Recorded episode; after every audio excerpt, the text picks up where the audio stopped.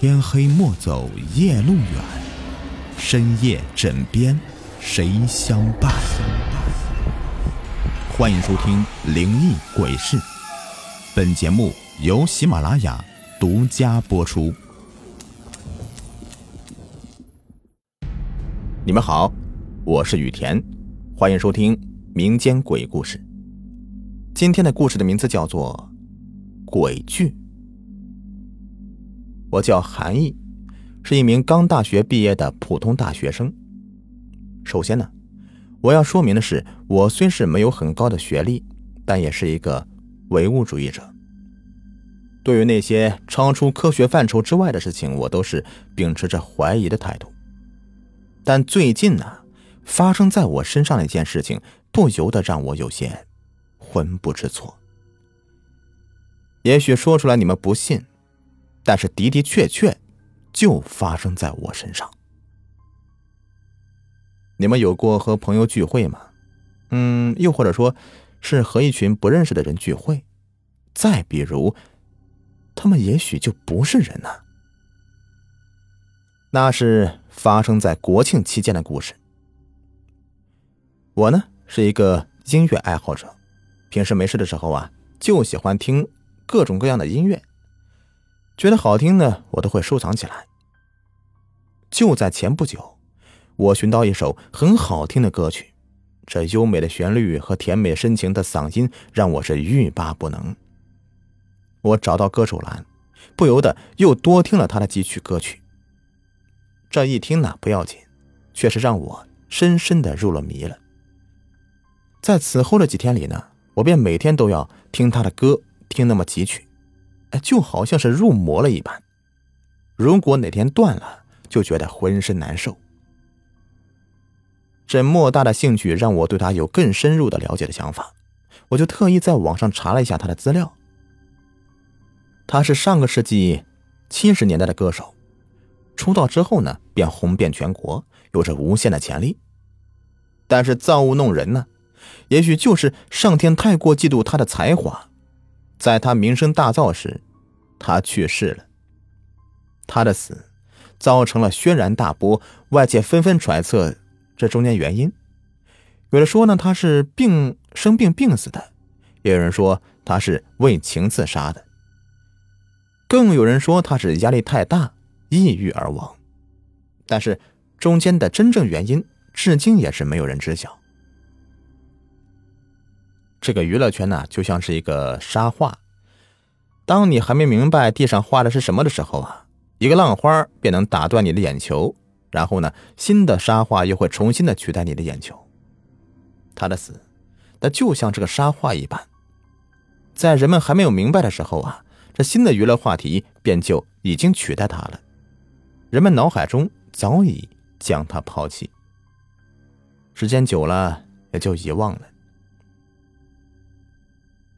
看了他的新闻，我有些惆怅，但更多的是感到一丝悲凉。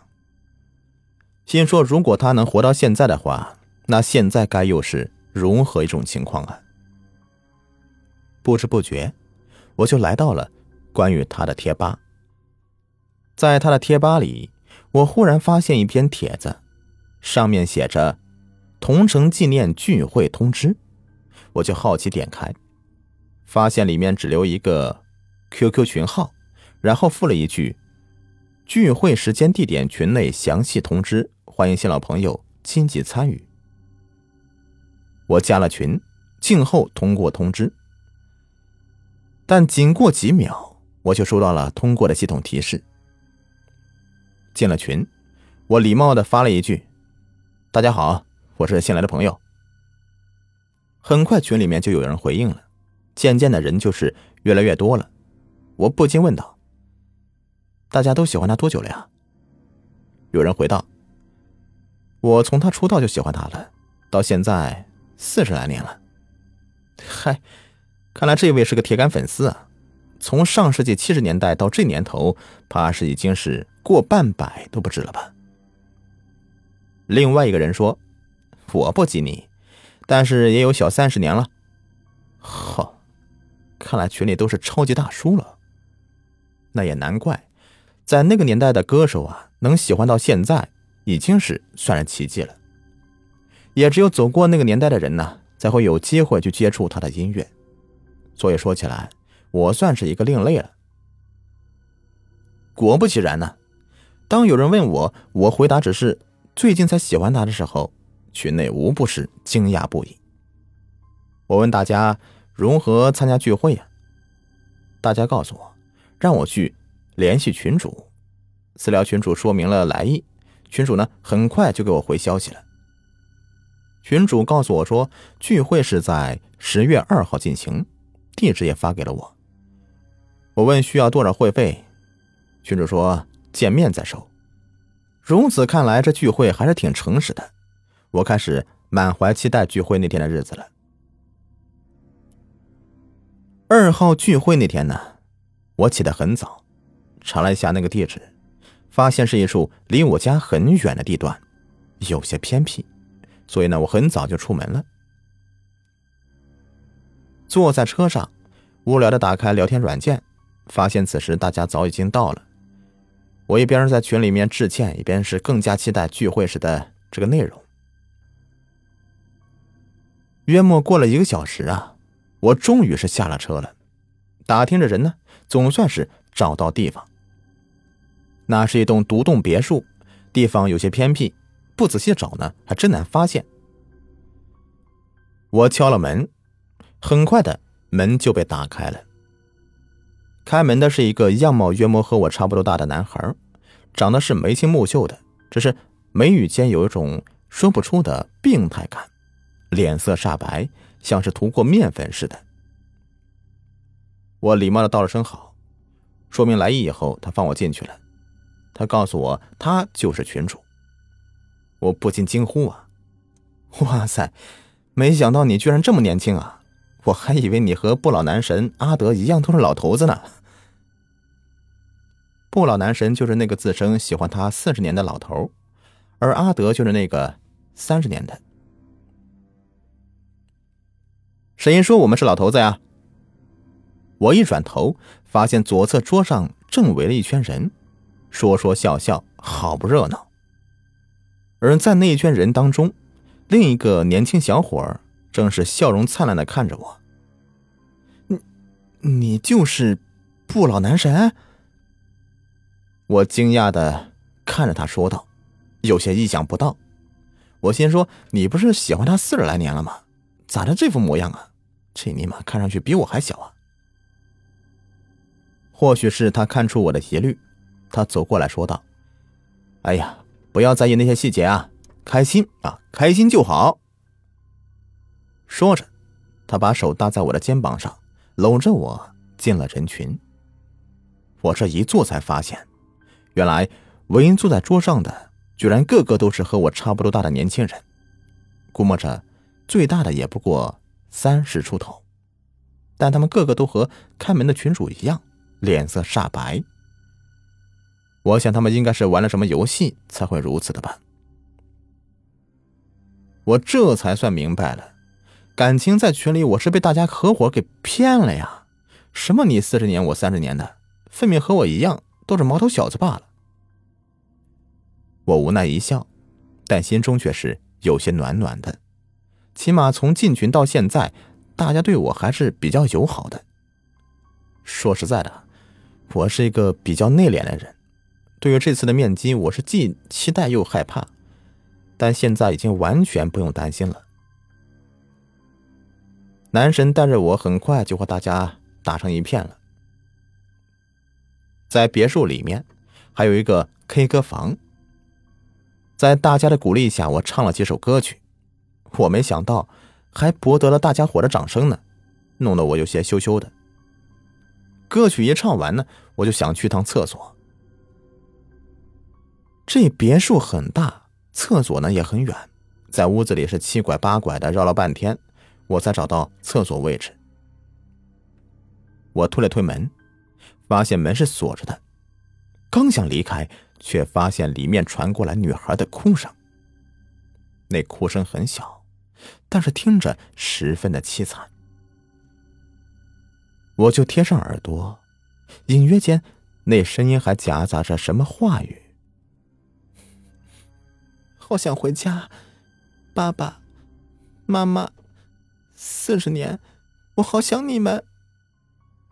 我听得一愣，这、这、这什么情况？这里面是谁呀？离家四十年了，貌似我刚才已经见过所有的聚会的群友了吧？这也没有超过四十岁的女人呢。难道真的是和我一样是迟到的？正疑惑间呢，那门却是打开了，一个女孩从里面走出来。她看了我一眼，有些反感的皱了皱眉头，大概是意识到我偷听到了她在里面的自言自语了吧。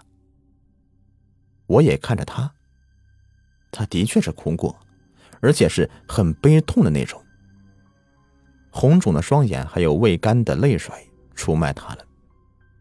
但是令我不解的是。这女孩，我刚才在介绍时候就见过呀。她叫婷婷，是一个长相很清秀的女孩。这看上去正值花季，约摸着也就二十左右。但是她刚才怎么说离家四十年了呢？我站着有些尴尬，也不知道该说些什么。好在他开口了：“要用厕所。”我点点头，脸红的跟红屁股似的。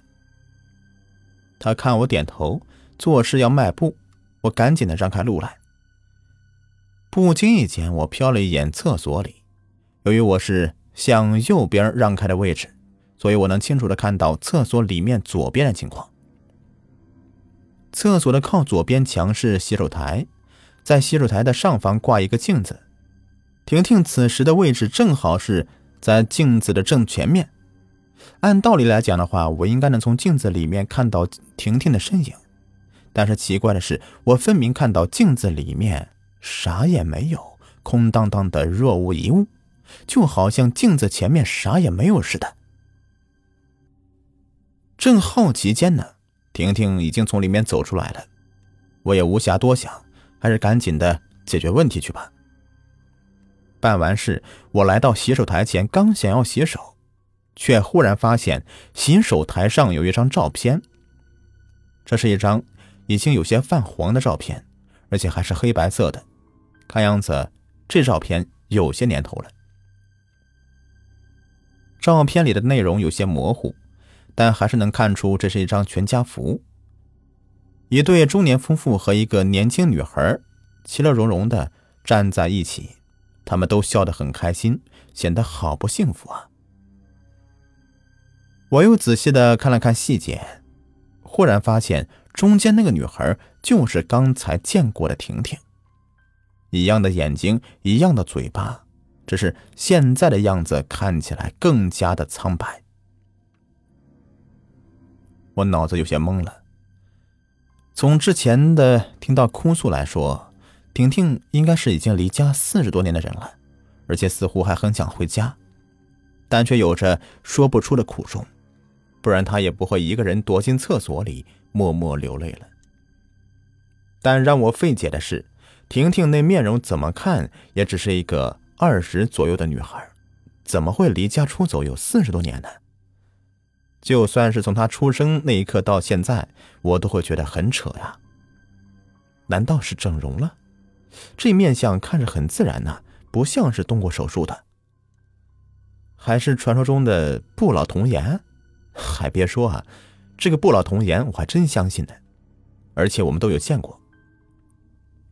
例如何炅，例如这个林志颖，这些可都是我们中国出了名的不老传说啊。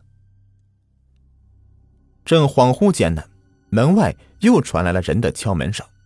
我问是谁，他说是婷婷。我猜应该是他发现自己落下照片了，我赶紧把照片放回原位。装作没有发现的样子，开了门就出去了。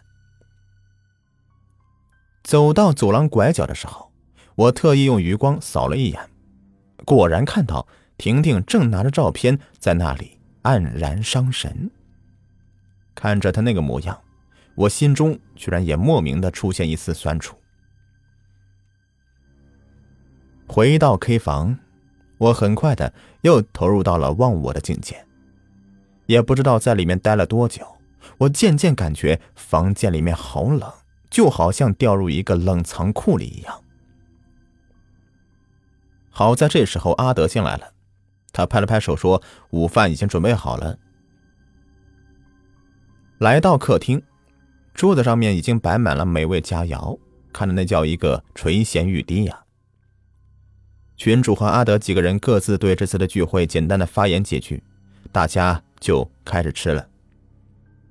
我也是毫不客气的胡吃海塞的，这本来早上就因为赶路急没怎么吃，正好补充一下。